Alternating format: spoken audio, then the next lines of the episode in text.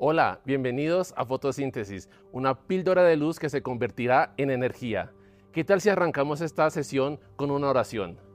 Padre amado, gracias te damos por este día que nos regalas. Gracias por esta oportunidad que nos das de vivir, Señor, y poder conocerte y acercarnos un poquito más a ti.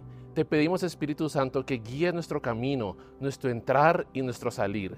Guárdanos, Señor, en esta tarde, en esta mañana y en esta noche, Señor.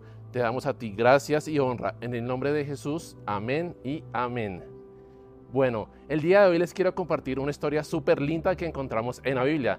Se encuentra en el libro de Esther y precisamente vamos a hablar de esta señora llamada Esther. Esther tuvo un inicio bastante fuerte, era una mujer huérfana que desde muy pequeña pues, tuvo grandes pérdidas, fue adoptada por su primo Mardoqueo y milagrosamente siendo el, pueblo judío eh, exiliado al, reino medo-persa, se volvió reina al casarse con el rey Azuero. Y esto es muy lindo, porque pensábamos que así, terminaba la historia y todos felices, pero resulta que llegaron dificultades. Y vemos cómo los enemigos del pueblo de Dios decidieron atacarlo y querer inclusive mediante edictos y mediante engaños al rey exterminarlo por completo.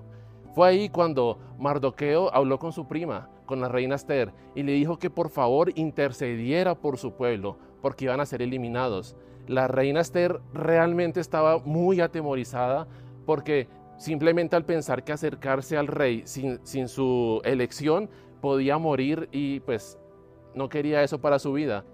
Pero resulta que ella hizo algo muy inteligente y, y lleno, yo creo que inspirado por el Espíritu Santo donde dijo, díganle a todo el pueblo que ayunen y que oren durante tres días.